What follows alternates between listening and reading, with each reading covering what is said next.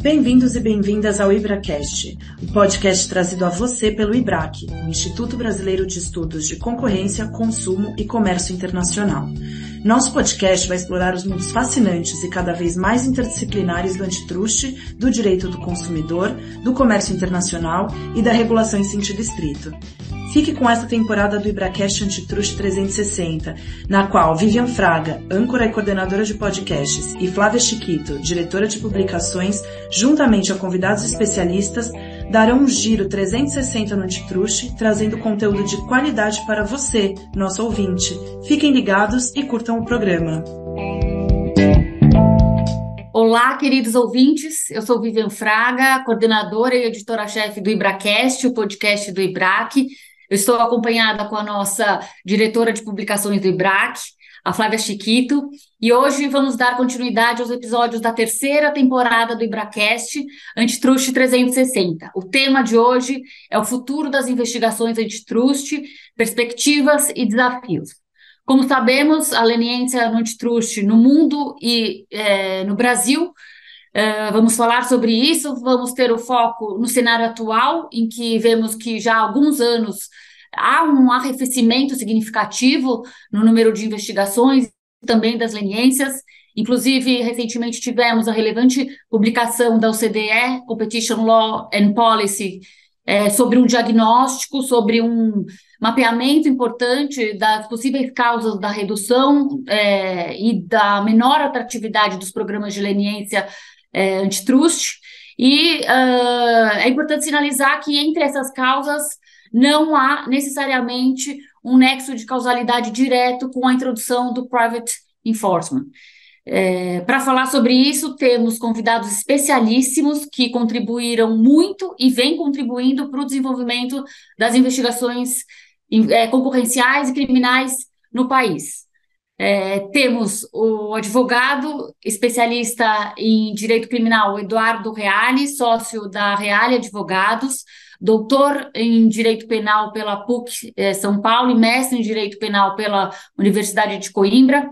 Temos a conhecida entre todos nós também, é, Fernanda Machado, superintendente adjunta do CAD, doutorando em direito pela Universidade Nova de Lisboa especialista em defesa da concorrência pela Escola de Direito da São Paulo, da FGV, e pós-graduada em Direito pelo IDP. E, é, por fim, mas não menos importante, meu sócio recém-ingresso aqui no Tosini, Rodrigo de Grandes, que agora é sócio na área de penal empresarial de Tosini Freire.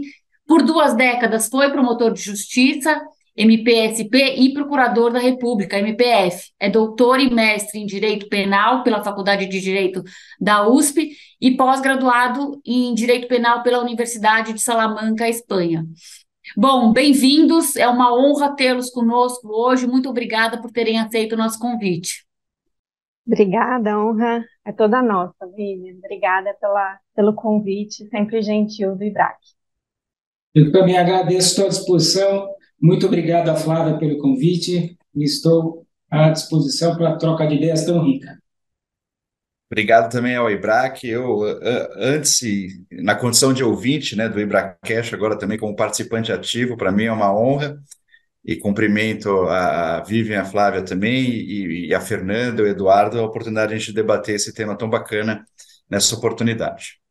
Olá a todos, um prazer é nosso da gente ter conseguido reunir todos vocês aqui em um único episódio. Geralmente os episódios não são com tantas pessoas, mas eu acho que o tema merece.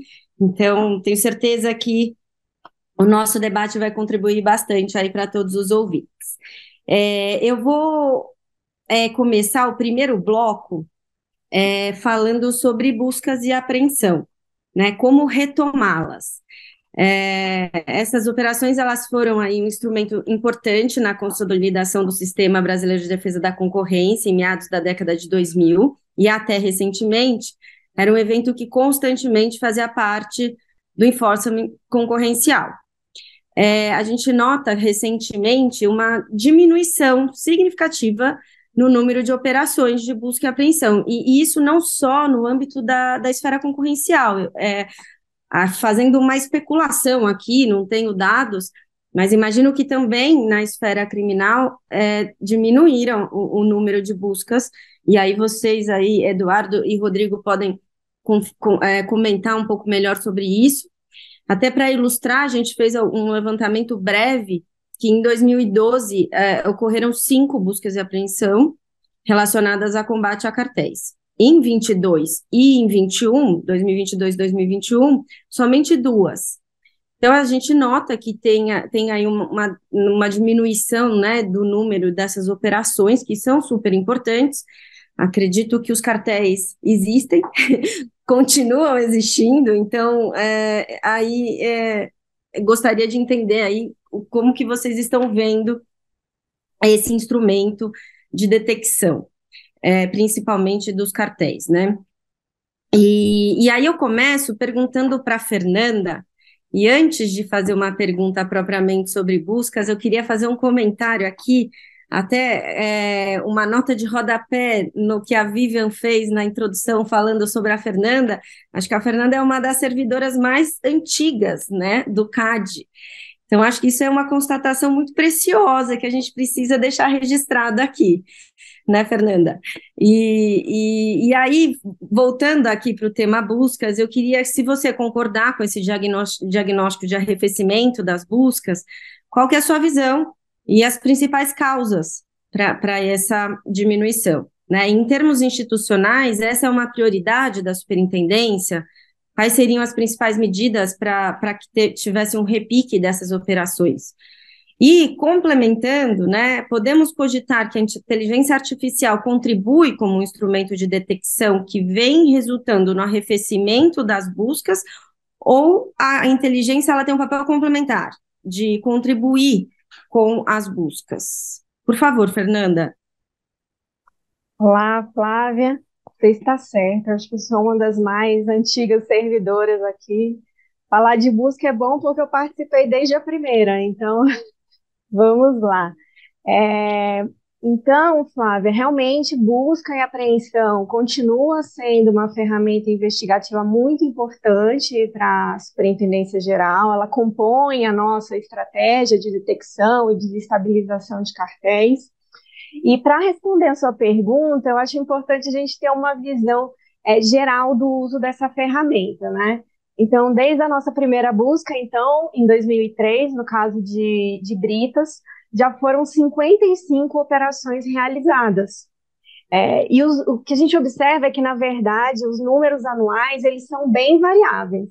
Então, é, em alguns anos não tivemos buscas, como em 2005 e em 2020, que foi é, um ano da, de pandemia, é, e nesses 20 anos, é, em mais da metade do, dos casos, em 55% dos anos, a gente teve ou nenhuma, ou de nenhuma a duas é, operações por ano.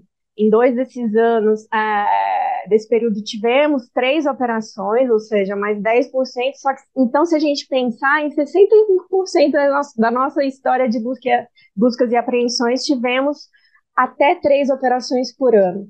Então, é, concordo sim, é que desde 2019 a gente não tem mais quatro ou cinco operações por ano. É, isso se concentrou muito no período inicial, ali de 2006 a 2014. Em 2018, tivemos ali pela última vez um grande número de operações de busca e apreensão. Então, acredito que isso pode aumentar essa percepção de que os número, números é, é, estão mais baixos. É, mas, enfim, eu acho que, que é, concluindo esse, esse panorama, eu particularmente não vejo assim dois, duas operações é, por ano como um número baixo. Então, ela tem sido a média geral nos últimos anos. É, além disso, é importante a gente lembrar que a operação ela envolve o cumprimento de vários mandados. Então, a gente fica, fica ali com o número de dois, mas, por exemplo, na última operação que tivemos, em julho desse ano, é, em três estados ali do Nordeste, foram mais de 20 é, mandados cumpridos. Então, isso dá também, é, é, esse é um outro número importante da gente ler em conjunto, né? E quais são, passando assim para alguns fatores que interferem né, nesse quantitativo? No início do programa de combate a cartéis, as leniências ainda não estavam é, consolidadas, elas eram muito poucas, e a busca e apreensão era a ferramenta é, mais importante de uma investigação mais proativa. Então, ela tinha um papel é, importante nesse início. Depois, o que a gente observa é que, com o aumento do número das, das leniências, é, várias buscas vieram para complementar essas investigações. Então, mais de um quarto das nossas, das nossas buscas derivaram de casos iniciados por, por lenienses.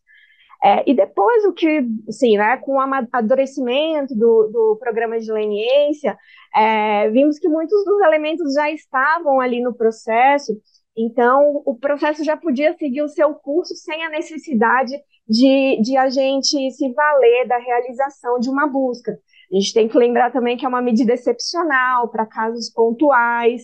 É, essa análise ela é muito custosa. Organizar uma operação envolve altos custos né, de organização, de pessoal. Nessa última foram mais de 30 pessoas deslocadas né, para os lugares de busca. E, então, a gente tem a questão financeira também, orçamentária, que por vezes afeta a nossa decisão. Então, vários são esses fatores que afetam. E em termos de, de perspectivas também, a gente está trabalhando para termos novos casos aí em breve. É, para isso, a gente reafirmou parcerias estratégicas importantes com o Ministério Público, com as autoridades policiais, e é, é, para que a, o tema de cartéis entre na agenda dessas prioridades, dessas autoridades, né? Está na nossa agenda, mas a gente precisa que entre na agenda desses órgãos parceiros também. Então, é, é, e já para finalizar, é, que esse é um tema que eu gosto muito, e, e, e a inteligência artificial pode ajudar, pode atrapalhar. É, eu vejo assim, o CAD tem uma unidade em que a gente utiliza, né, que é o projeto Cérebro, que a gente aplica ferramentas novas para detectar é, sinais suspeitos de, de, de cartéis, especialmente em licitações públicas. Então, é uma ferramenta importante que a gente utiliza de forma complementar com as outras, os outros instrumentos que a gente tem. Então, acho que é sempre importante, sim, a gente ficar atento a essas novas tecnologias para a gente aplicar é, para ter uma investigação mais efetiva dessa, dessa infração aqui no, no nosso país. Obrigada, Fernanda. É, Rodrigo, é, se você quiser comentar alguma coisa sobre esse tema endereçado aí para Fernanda, fica à vontade. E eu gostaria também de te perguntar como você enxerga os diferentes atores estatais que muitas vezes estão envolvidos em investigações que dão origem a operações de busca e apreensão, é, e de que forma né, que, que, que, que eles podem colaborar para que tenhamos um aumento dessas buscas. Assim, é em linha até com essa com esse comentário final da Fernanda, né, de, de engajamento cooperativo entre vários atores. Bom, a questão do, do engajamento ela é, é fundamental para o êxito de qualquer investigação relacionada a cartel. A gente tem que, em primeiro lugar, recordar é, que esse tipo de, de ilícito, que não é, obviamente, restrito ao plano administrativo, né? o cartel tem efeitos criminais, tem efeitos civis, é, é um ilícito que é feito para não ser descoberto, né? Ele tem todo um caráter de, de ausência de visibilidade, de hermetismo, né? De ser um grupo organizado, muitas vezes até de uma forma mais sofisticada que impede que seja descoberto pelas vias tradicionais de investigação criminal. E isso, obviamente, torna o trabalho é, de descobrimento por parte dos órgãos estatais, falando especificamente de polícia e de Ministério Público, mais difícil, mais, mais árduo. Então, eu acho que, como a Fernanda mencionou, é, é fundamental que os órgãos é, relacionados de alguma forma à atividade de prevenção e de repressão, né, aquilo que se denomina de enforcement, é, eles tenham uma compreensão muito clara da sua responsabilidade. É claro que quando a gente fala do ponto de vista administrativo, é, do CAD, isso está muito bem assentado, está muito bem delineado no Brasil pela, pela experiência muito positiva que o CAD tem tido há alguns anos. Mas quando a gente passa para o âmbito criminal, por exemplo, a gente vai perceber que é, muitos membros do Ministério Público, aqui falando não só do Ministério Público Federal, mas também do Ministério Público Estadual, não têm ainda uma compreensão adequada da relevância penal do delito de cartel. né, e das características é, dogmáticas mesmo, né, as características do tipo penal de cartel. A, a polícia também, tampouco, tem ah, muitas vezes conhecimento técnico e até mesmo, eu diria, vontade para investigar esse tipo de ilícito, que é, repito, extremamente grave. Eu acho que todos nós temos essa mesma compreensão. Então, eu acredito que há necessidade de fazer mesmo um trabalho de convencimento. Né? E esse trabalho foi feito durante alguns anos, pelo menos enquanto eu ocupava uh, minhas funções no Ministério Público Federal, através de um grupo de combate a cartéis, né, que proporcionou uma conversação muito fluida, né, uma, uma interlocução muito uh, exitosa com o CAD, com a Polícia Federal. Isso, obviamente, acabou uh, dando ensejo a, a, diversas operações e ações penais por cartel. Esse grupo uh, de combate a cartéis, infelizmente, não existe mais na Procuradoria da República de São Paulo por uma reestruturação interna. Né. eu, na linha do que disse a Fernanda, também tenho que mencionar que, pelo menos enquanto era procurador da República, pelo menos nos últimos quatro anos, eu notei uma queda sensível das grandes operações que não diziam só respeito a cartel, mas é, crimes complexos em geral, crimes financeiros, de lavagem de dinheiro. É, é, a própria Polícia Federal se queixava muito da ausência de recursos humanos e também de recursos financeiros para desenvolver essas atividades de persecução mais, é, mais volumosas, mais complexas, né, como sucede com as buscas e apreensões. Mas é, me parece que o, o CAD tem cumprido um papel importante nos últimos tempos de convencer os órgãos de persecução, em sentido amplo, da relevância uh, do cartel. É um trabalho, obviamente, é, cotidiano, um trabalho de formiguinha, né, porque, é, como eu disse, muitos membros do MP e da polícia ainda entendem o cartel exclusivamente como sendo algo é, eminentemente administrativo, né, mas eh, eu, pelo menos, talvez uma visão otimista, veja com, com um sentido positivo de uns anos para cá, pelo menos eh, a persecução criminal, o enforcement criminal, ele tem sido mais, mais concreto se nós compararmos a 10 anos atrás. Ótimo, Rodrigo. É, Eduardo, igualmente, se você quiser comentar o que a Fernanda, o Rodrigo falou, e eu vou também complementar querendo saber de você sobre o ponto de vista da advocacia privada. É, uhum. qual é a sua percepção sobre a postura do judiciário né, a respeito das buscas nos anos recentes? Uhum. E questões de cunho político interferem nessa, nessa frente? É, bom, primeiro, é, dizer, esclarecer que eu comungo da mesma opinião que a Fernanda e que o Rodrigo.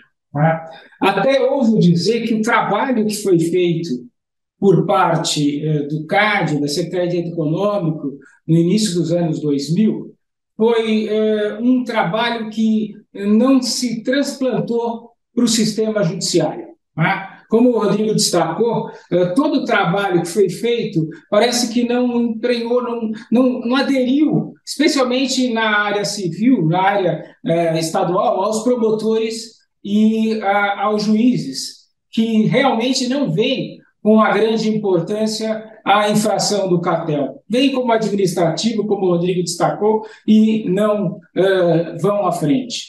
Uh, me recordo aqui, saudosismo lembra, né, uh, do Daniel Goldberg, da Mariana Tavares, da Ana Martinez, né, que são amicíssimos, e que fizeram um trabalho de maravilhoso, não é?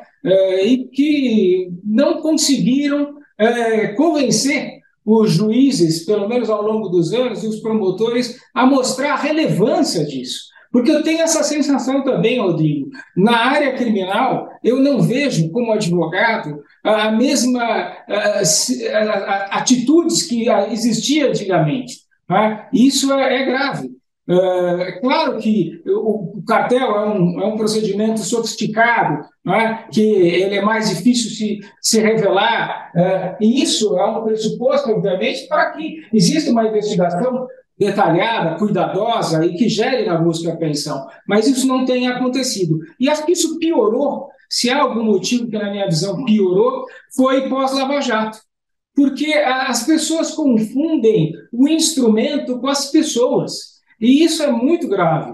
O instrumento da busca e apreensão é extremamente importante. Tá? Se houve excessos e situações que realmente são abomináveis na Lava Jato, mas a completude dos juízes e dos promotores são extremamente corretos, extremamente bem intencionados, têm todo o interesse. Agora, precisa é permitir que eles tenham cognibilidade, conhecimento dos fatos. E isso acaba não acontecendo. Então, esse é um fato que me preocupa bastante. É, quando se fala a interferência política do judiciário, é, eu digo que de quatro anos para cá, não há dúvida que houve. Não obstante ele ter a sua toga, e não obstante ele ter o seu distanciamento, ele acaba sendo um ser humano.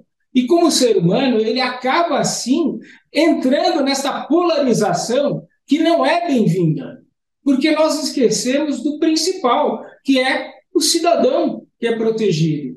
Então, é, negar que exista a influência no judiciário é, é hipócrita. Existe essa influência, sim.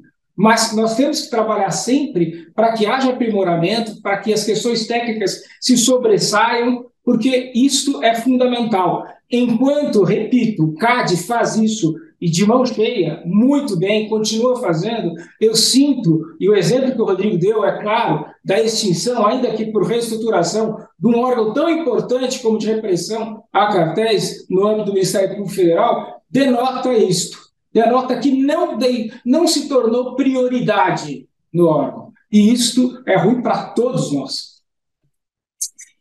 Super interessante, Eduardo. Eu quero evoluir para esse próximo bloco de perguntas, é, esse assunto, e tocar nessa interlocução institucional, CAD e outras autoridades. A gente vê o CAD como protagonista né, nesse enforcement, é, e você também mencionou a Operação Lava Jato, e desde meados dos anos é, 2000 até o final da Lava Jato, a gente assistiu de fato a um intenso fortalecimento dos órgãos de investigação, de controle, do combate aos cartéis, à criminalidade, o que resultou nessas é, inúmeras investigações complexas, multidisciplinares e sanções também bastante relevantes.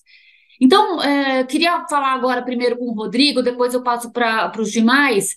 O que, que a gente precisa é, em termos de priorizar é, e medidas para retomar o vigor. Obviamente, o Eduardo falou desse, dessa falta de recursos, de investimento é, de pessoas e investimento público, para a gente reconstruir esse modelo tão exitoso do CAD, que é pautado em investigações eficientes e efetivas.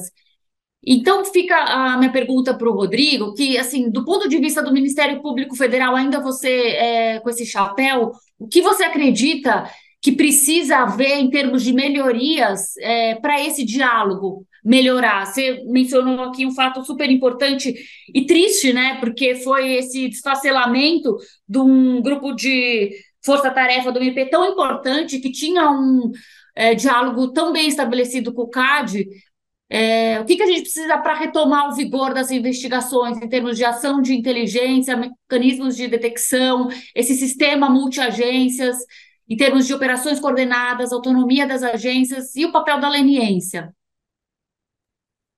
Bom, essa talvez seja a pergunta de um milhão de dólares do nosso podcast, né? Porque é, é, me parece que existem vários pontos de serem, de serem falados, serem mencionados, né? E, e quando você perguntava, é, Vivi, justamente eu, eu, lembrava que é, é, até contraditório, né? É, falar que há um arrefecimento do enforcement, olhando do lado do Ministério Público Federal, naquilo que diz respeito à prática de cartel, é, quando é, se tem a, a presente de que o atual Procurador-Geral da República foi representante do Ministério Público Federal no CAD. Né? É, então a gente teve uma, uma, uma ideia de que essa seria uma bandeira importante da Procuradoria-Geral da República, que não foi, enfim. É óbvio que neste meio tempo, né, a gente tem que lembrar que surgiu uma pandemia, as prioridades acabaram sendo modificadas, mas eu, é, assim, fui durante bons anos integrante desse grupo de combate a cartéis, fui é, coordenador deste grupo na Procuradoria da República de São Paulo, que eh, me proporcionou conhecer diversas investigações, ser signatário eh, como representante do Ministério Público Federal de muitos acordos de leniência, e, e eu acho que, na verdade, o que, o que existe hoje no Ministério Público Federal, o que deveria existir, falando da carreira que, a qual pertenci durante 20 anos, e também, por consequência, também falando um pouquinho da Polícia Federal, né? É, é, um, é um, talvez uma, uma ideia mesmo de mudança de cultura. De, é, primeiro, olha, o, o cartel é um delito grave que possui efeitos jurídicos é, e econômicos enormes, é, muitas vezes é, imensuráveis, porque você não consegue liquidar, você não consegue estabelecer um número do dano. Essa é uma discussão grande né, no, no, plano civil, na indenização, mas, assim, em, em termos criminais, do direito da concorrência, direitos do consumidor, inegavelmente são violados enquanto bens jurídicos penais né, por um crime de cartel. Então, é, me parece que, ainda que se tenha um caráter difuso de lesão, a gente tem um crime extremamente grave, como é um crime de colarinho branco propriamente dito. Então, eu acho que o trabalho é, mais uma vez, de convencimento, e aí eu falo do CAD, porque eu acho que hoje no Ministério Público Federal eu não vejo talvez uma, uma, uma, forma, uma for, força autônoma para retomar essa discussão. Então, o CAD teria que, talvez, provocar, Fernanda, o MPF e falar: ó, vamos reestruturar vamos, é, é, junto às câmaras de coordenação e revisão, né? não só a Câmara Criminal, mas também a Câmara que fala sobre tutela, tutela da ordem econômica, se não me engano é a quarta Câmara, e, e, e, retomar essa negociação, colocar isso nas agendas, né? inclusive na ENCLA, na Estratégia Nacional de Combate à Corrupção e Lavagem de Dinheiro, porque é, é comum né, que a lavagem de dinheiro suceda a um delito de cartel. É, o delito de cartel, pelo menos desde 2012, ele, como qualquer infração penal, pode ser antecedente de lavagem de dinheiro. Então, é uma realidade também a ser considerada no contexto da Estratégia Nacional de Combate de Dinheiro. O programa de leniência do CAD, eu quero já, se perguntou de leniência, né, que a superintendência tão bem realiza, ele é, talvez seja o, o exemplo mais bem acabado de um instrumento de negociação processual brasileiro que deu certo. E ele serve de modelo para tudo que se faz no Brasil em termos de negociação. E aí eu falo sobre colaboração premiada ou mesmo a leniência anticorrupção prevista para as pessoas jurídicas na Lei 12.846. E ele dá tão certo porque ele tem uma lógica muito clara em termos de benefício e também é, de obrigações, e ele consegue estabelecer efeitos civis ou administrativos e principalmente efeitos penais, porque acarreta a extinção de punibilidade. E talvez a gente até retome isso durante o nosso bate-papo hoje, mas eu acho importante mencionar que é, esse programa de leniência que o CAD desempenha, em conjunto com o Ministério Público, por conta dos efeitos criminais, ele serve de exemplo, como eu disse, para a colaboração premiada, que tem um caráter mais restrito, né?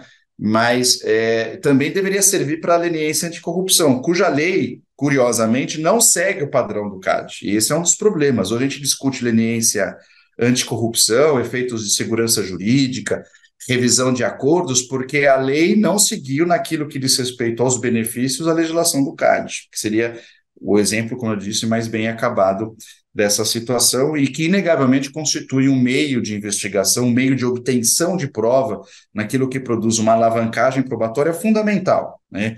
É, esses dias mesmo conversando é, aqui no escritório, né, com o pessoal da, da, da, sua área de concorrencial, que a gente troca figurinha bastante, e talvez é, os inquéritos policiais, as investigações criminais que eu conduzi enquanto membro do Ministério Público Federal, relacionados a cartel, talvez tenham sido todos iniciados por acordos de leniência. Por acordo de leniência, não por outro meio, uma portaria que é instaurada, uma... não, é leniência porque, obviamente, o signatário da leniência já oferece um conjunto probatório no histórico da conduta que é, é minimamente satisfatório, e isso vai desencadear uma investigação, normalmente, para verificação dos demais componentes dessa colusão, desse cartel, e aí, propriamente, entra com as medidas de de interceptação é, telemática, busca e apreensão, etc., etc., etc. Né? E se houver também outros crimes que não apenas o cartel, a gente concilia, conjuga a negociação de um acordo de leniência com um acordo de colaboração premiada. Inclusive, Rodrigo, você tocou, né, um pouco, você não falou dessa forma, mas nesse papel civilizatório do CAD, né, de impulsionar e montar um instrumento de programa de leniência bem acabado.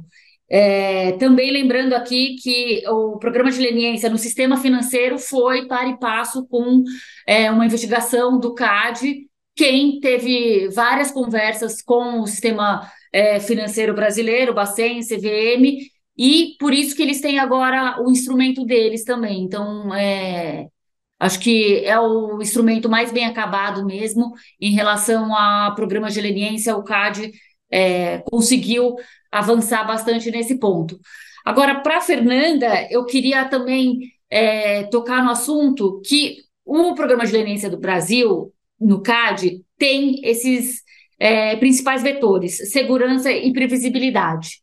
Né? Agora, o que, que falta em termos de acordo de cooperação técnica com essas outras agências, em, em termos de grupo de trabalho conjunto, que é, precisa ter esse engajamento?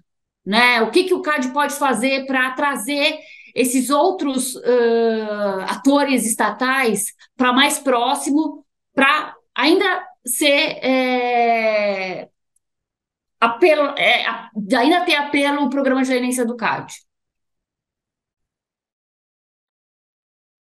Tá ótimo.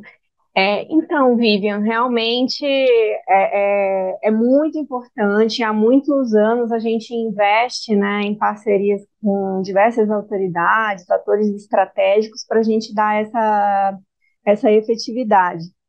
É, valendo de novo, né, de, de quando eu entrei no sistema em 2002, é, Acho que os benefícios foram muito grandes. Acho que várias, vários dos pontos trazidos aqui são super importantes de reflexão, inclusive macro, né?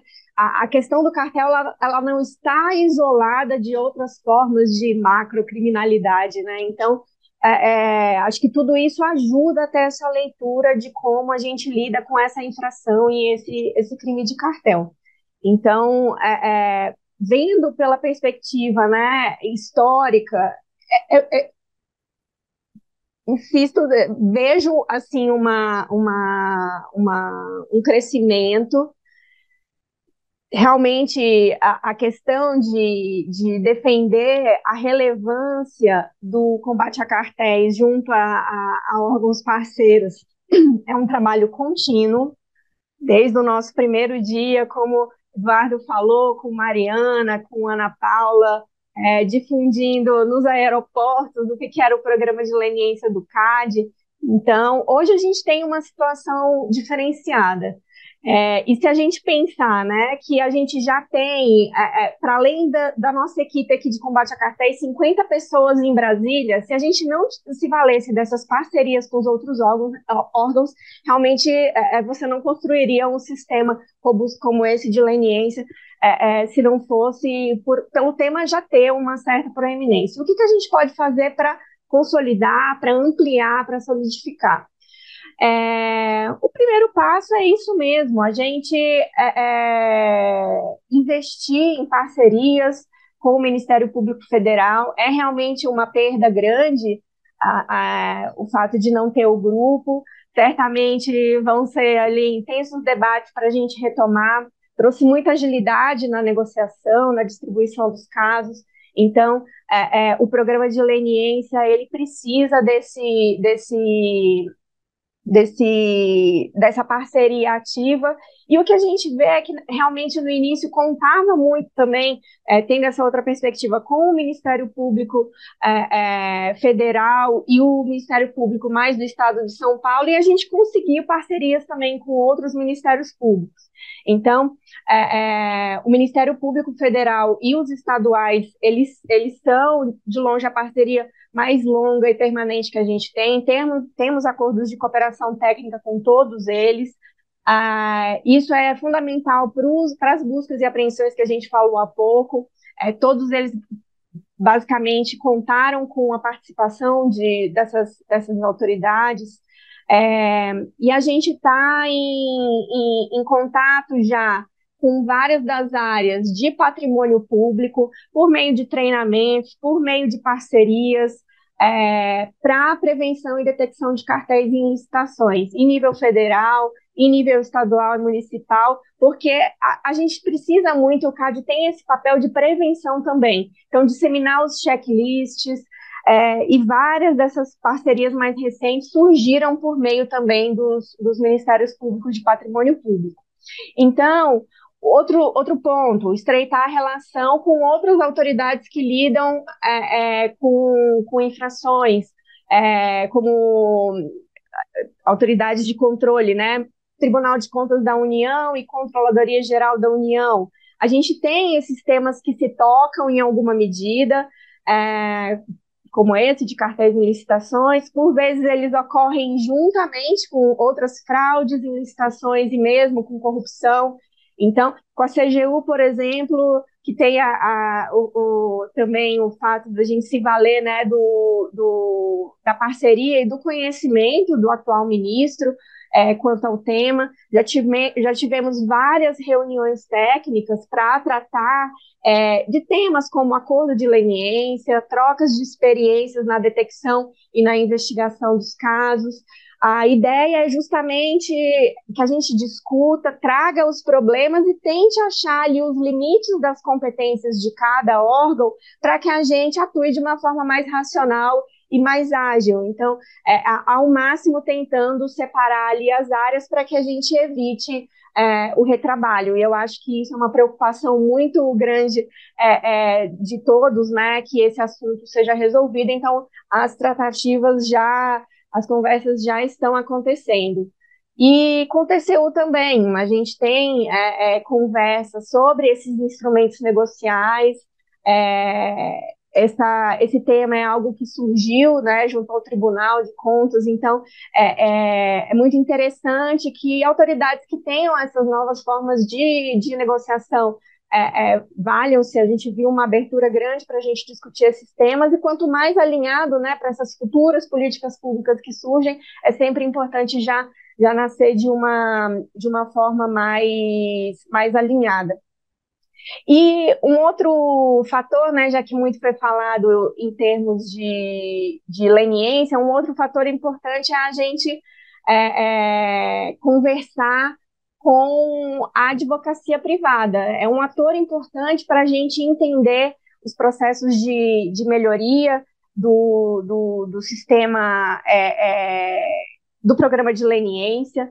Então, mas acredito que a gente vai falar é, é, é, um pouquinho mais adiante, mas só para retomar, a gente fez um grupo de trabalho, né, já que a pergunta foi sobre grupos de trabalho, é, a, superintendente, a superintendência geral, ela, ela criou um grupo de trabalho para discutir o assunto da leniência, para como a gente melhorar é, como a gente pode tornar alguns procedimentos mais ágeis, adaptar a questão de demanda de informações ao tipo de conduta, à complexidade do caso. Então, a gente conta e vai contar muito com a parceria de atores como o IBRAC, outros institutos e organizações que congreguem advogados para justamente a gente pensar em melhorias.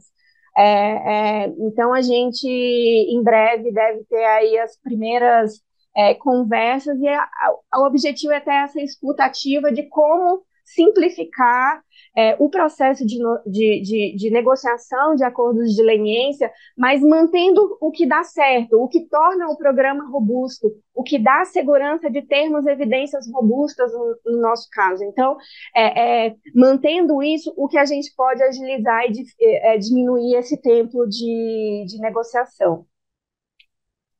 Excelente. Então, acho que já passo para o Eduardo para ele, sob o ponto de vista da advocacia, falar para a gente um pouco das principais dificuldades e riscos que os clientes dele é, trazem ao lidar com casos que vão envolver essa multiplicidade de autoridades. E como a gente pode mitigar, muitas vezes, o ruído entre elas.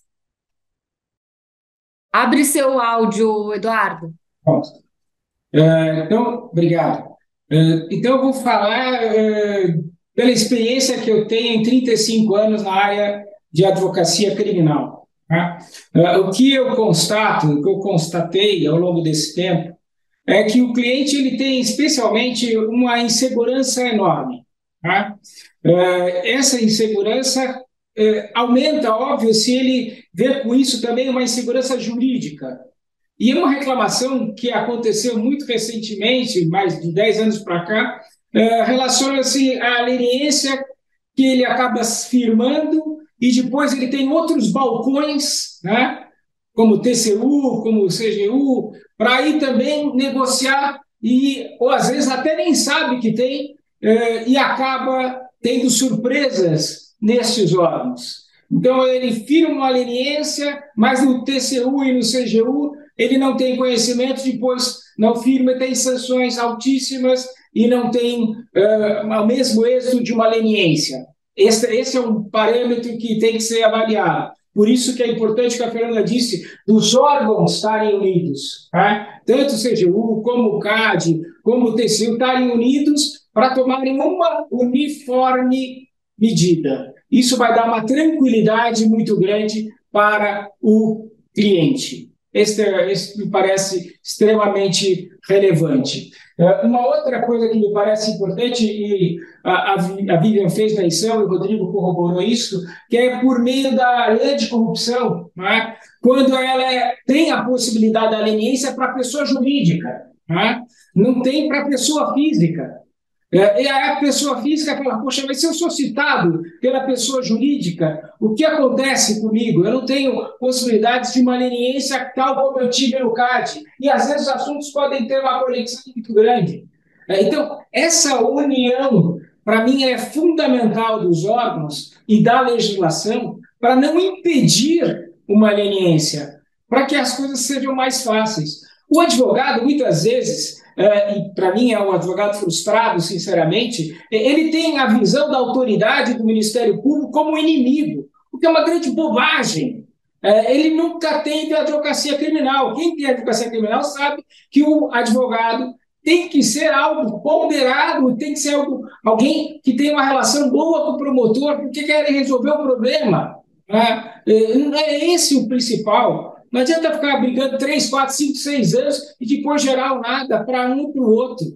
Então, isso me parece fundamental. Dizer, ter essa harmonização da legislação, tanto por parte da leniência do CAD, como por parte da leniência na anticorrupção.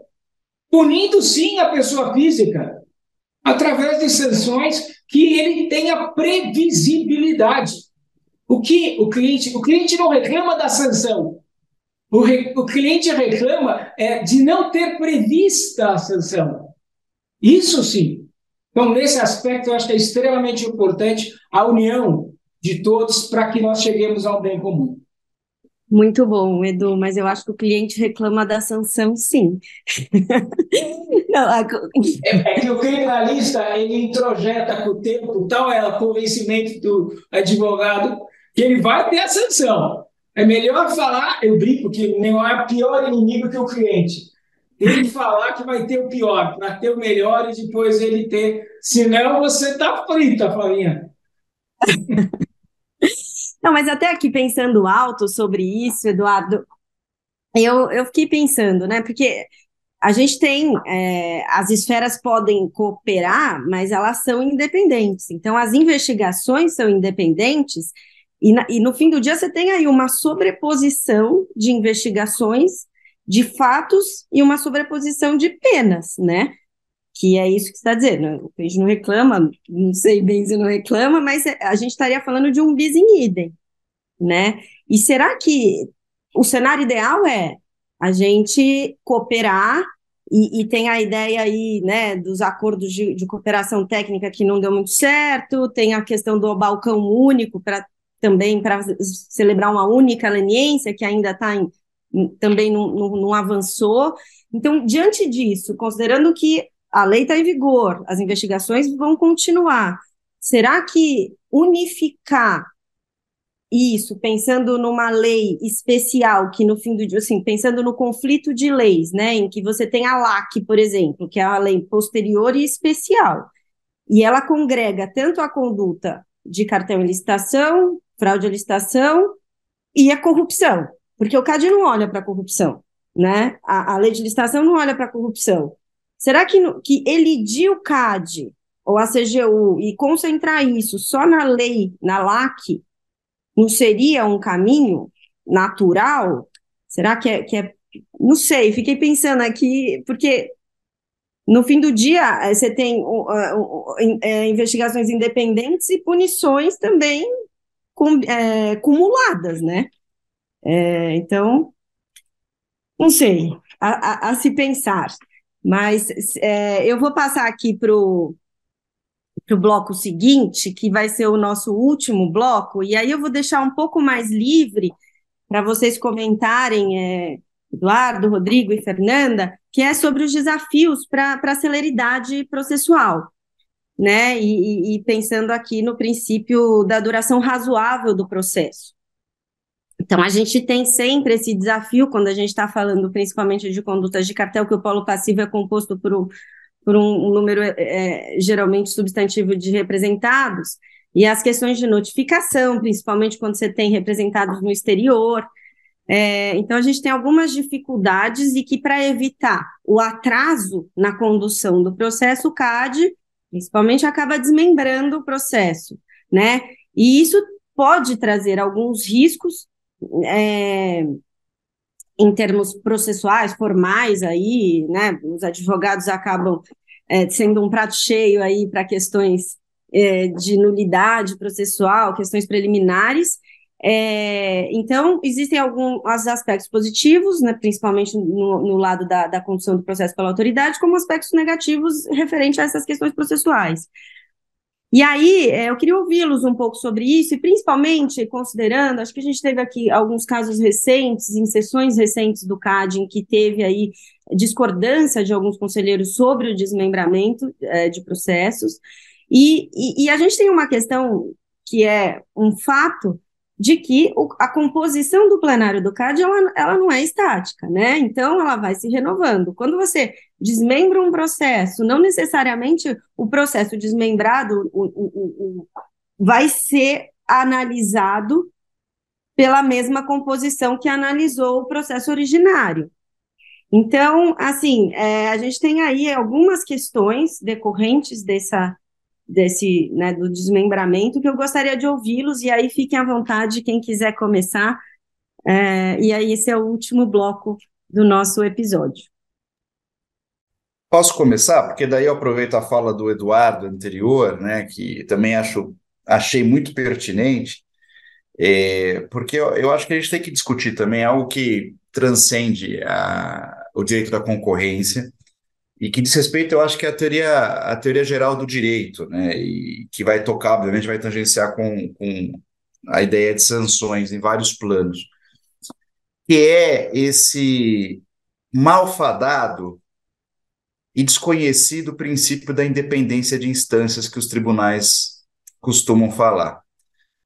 É, que me parece algo, pelo menos em termos é, dogmáticos, completamente vazio de conteúdo né, pouco explicado, pouco justificado, pouco motivado pela jurisprudência brasileira.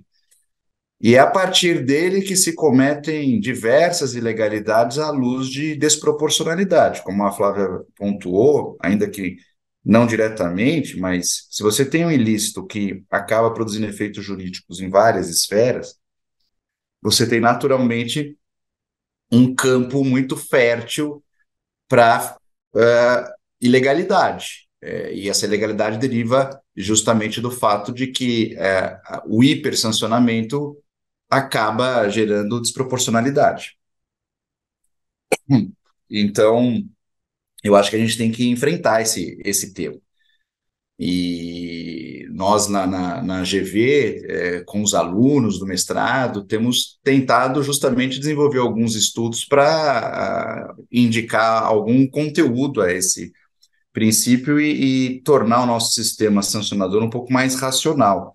E sancionador no sentido amplo da palavra, administrativo, civil e penal. É, tentar conciliar essas várias esferas. E justamente esses instrumentos de negociação, e a leniência anticorrupção é o maior exemplo, eles têm sido hoje extremamente caóticos porque não há uma, uma ideia geral de proteção à proporcionalidade do sancionamento. Então, o sujeito tem que fazer uma leniência anticorrupção, ele tem que ir é, em pelo menos quatro órgãos só no âmbito federal, que vocês mencionaram aqui, o Tribunal de Contas da União, a Controladoria Geral da União, o Ministério Público da União e a AGU, a Advocacia Geral da União.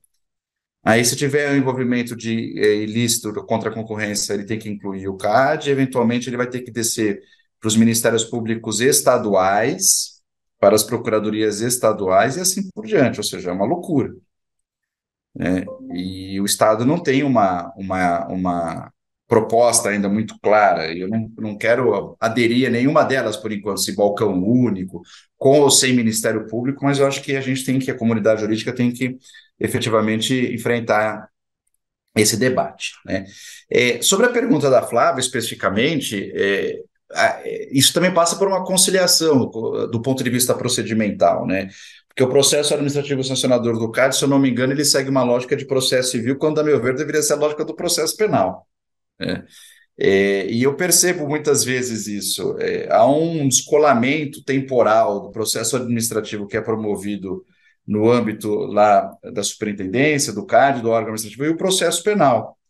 Por uma razão, né? É, o processo penal brasileiro, à exceção da responsabilidade das pessoas jurídicas em matéria ambiental, ele exclusivamente ocorre contra pessoas físicas. Então a gente só pode processar, digo a gente, né? Nem processo mais, é, você vê a força do hábito, né, Eduardo?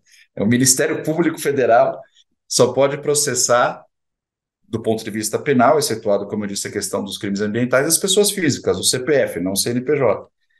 Já no CAD, não, você tem um processo administrativo contra as PJs e as pessoas físicas. Né? Muitas vezes essas PJs estão fora do Brasil. E aí você tem problemas de citação, de intimação e assim por diante.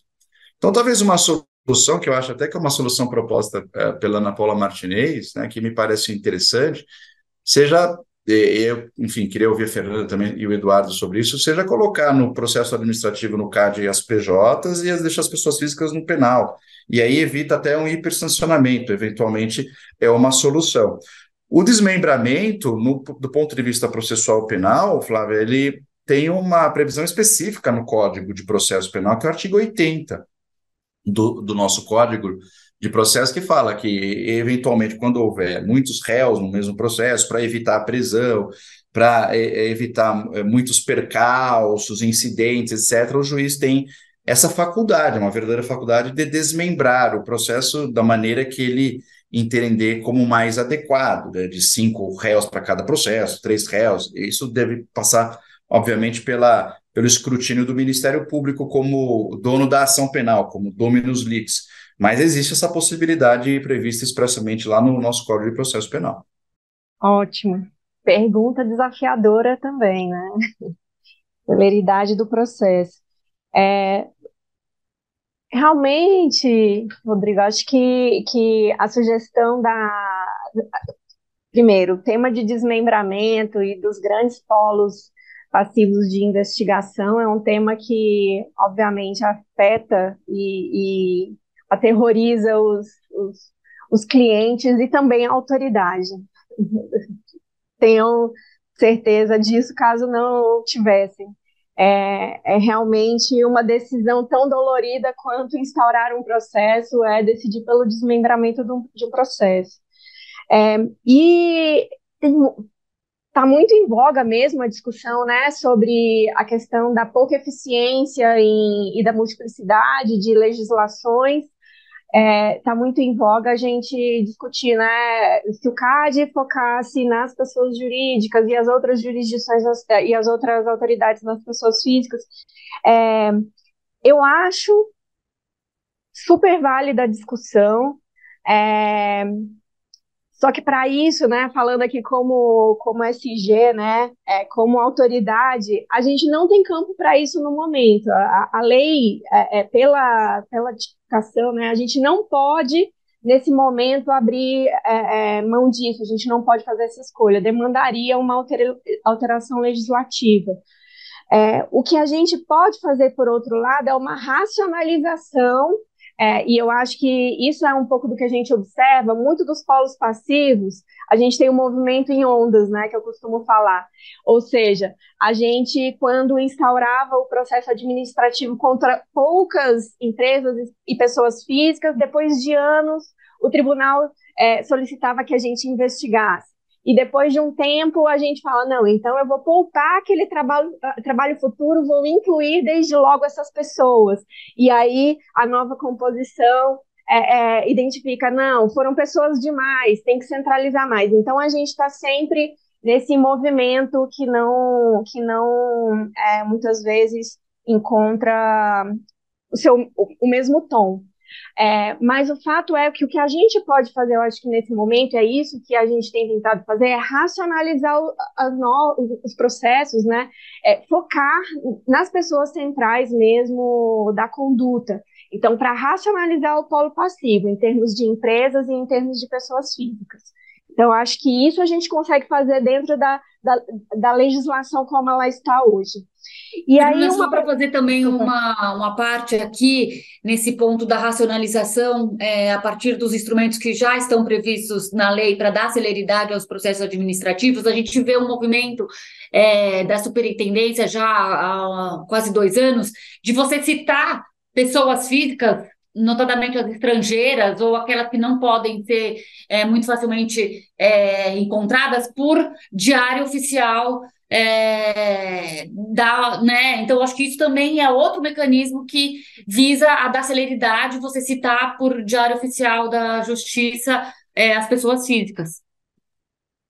Perfeito, Vivian. Esse é um principal exemplo, né, de, de assim, soluções a gente encontrou, então, para para lidar com as dificuldades desses, desses casos complexos, grandes, com grande número de polo passivo. Principal ponto, um exemplo ótimo é esse da notificação. É, quando a gente iniciou, é, especialmente no último ano, um processo de mapeamento do processo, a gente identificou onde tem alguns gargalos e a notificação era um gargalo. A notificação respondia por vezes a 20% do tempo de duração de processo. No internacional, então, algo ainda muito maior. Então, a gente fez um, um, projeto de lidar com as notificações nacionais e internacionais. É, foi conduzido esse projeto pelo setor é, de apoio processual, que fez um excelente trabalho, tocado aqui em, parceria, em parceria com a Superintendência Geral. E o que, que a gente fez? Algumas medidas é, relativamente simples e que deram muito efeito. Então, no caso de notificações nacionais, a gente é, atualizou bases de dados, com bases atualizadas, evitava aquelas idas e vindas de endereços. Então, a gente mudou o fluxo de pesquisa de endereços, é, criou checklists para uniformizar os procedimentos entre as, as coordenações, definimos esse momento para partir para o edital. E o que, que a gente teve? O tempo médio de notificação por representado, que em 2019 era de 70 dias, é, a gente reduziu em 65% esse tempo. Então, é, é, uma redução muito grande. Em casos internacionais, o que, que a gente fez? A gente mapeou o fluxo também, identificamos os países é, com os quais, é, pela, por uma visão geral, a gente viu que não tinha possibilidade viável de concretizar a notificação, definiu esse momento da, do edital é, é para ser realizado assim que possível. Então, é, é, é, o exemplo da notificação é um dos gargalos que a gente viu os processos como um todo e falou: vamos lidar com os problemas por atacado, para ver se a gente consegue é, é, é, diminuir esse tempo de análise, que também é uma prioridade e uma, uma grande preocupação nossa. Eu só vou complementar e até fazer uma indagação que me parece curiosa. É, que é, eu não sei como o CAD hoje trabalha a respeito das notificações e intimações, se também por WhatsApp, é, de outros instrumentos, é, porque isso é uma coisa que é emergencial, né? Acho que isso, inclusive, deve estar na legislação e não resoluções, como hoje consta, especialmente na área criminal, porque, óbvio, depois sempre haverá alegação da defesa e do contraditório ser afetado. E, e, é, e é mesmo, se, se não tiver regulamentação normativa, isso gera problemas. Mas essa é uma questão que facilita muito o andamento. Não é? é hoje, na área criminal, para que vocês saibam, muitas intimações são feitas por WhatsApp. Muitas. Tá? É claro que o advogado reclama, diz que não pode, etc., mas acaba cumprindo, porque acaba indo no dia ou remarca e aí sai intimado no próximo dia, mas então tem uma, uma motivação, e esse me dá um dado, porque a, a, como a tecnologia é tão rápida, não é? é? cada vez mais a gente tem que estar preparado por isso, e a dificuldade é como é que num assunto tão rápido nós teremos uma legislação adequada, se a legislação demora anos para ser feita. Então, esse é um dado para pensar e refletir de como resolver este problema, que é um problema que, ao meu ver, é, é fundamental para a agilidade de um procedimento. Perfeito, Eduardo. Uma, a, a, a, fase final desse projeto de notificações que eu comentei foi justamente uma pesquisa junto a outros tribunais, a, a justiça, de como isso é feito e realmente é, é, vimos é, é várias formas de notificação por WhatsApp, por telefone, enfim. É, e, e, a próxima a próxima medida é justamente pensar na alteração é, regimental, normativa, para que a gente sedimente, digamos, é, é, em termos norma normativos, o, o, uso dessas novas formas de, de comunicação para que a gente conduza essa parte da notificação. Então, isso certamente está no radar e em discussão. Acho que isso em breve já teremos novidades também. Excelente. Então, acho que com isso a gente encerra nosso programa. Queria agradecer Fernanda, Rodrigo, Eduardo. Foi riquíssimo o programa. É, e passar a palavra para a Flávia também, para dar uh, as últimas uh, notícias. Bom, é, gente, super obrigada. Tenho certeza que vai todo mundo se entusiasmar aí com o tema e quem sabe é, o engajamento de, de cartéis, de buscas, comece a, a florescer mais. Então, foi muito bom, muito bom ouvi-los. E, e é isso, já estão convidados para os próximos. Muito obrigada, fico aqui à disposição. Ótimo falar com todos e várias ideias surgiram, vamos refletir e discutir. Também agradeço, obrigado, é uma honra participar com todos vocês. Aprendi muito, isso que importa. Muito obrigado. Obrigado ao Ibraque, Vivian, Flávia. Foi muito bom conversar com vocês, debater com a Fernanda e com o Eduardo. E também estou à disposição, né? E é, me chame quando, quando quiserem, que eu estarei à disposição, super feliz em participar. Muito obrigado.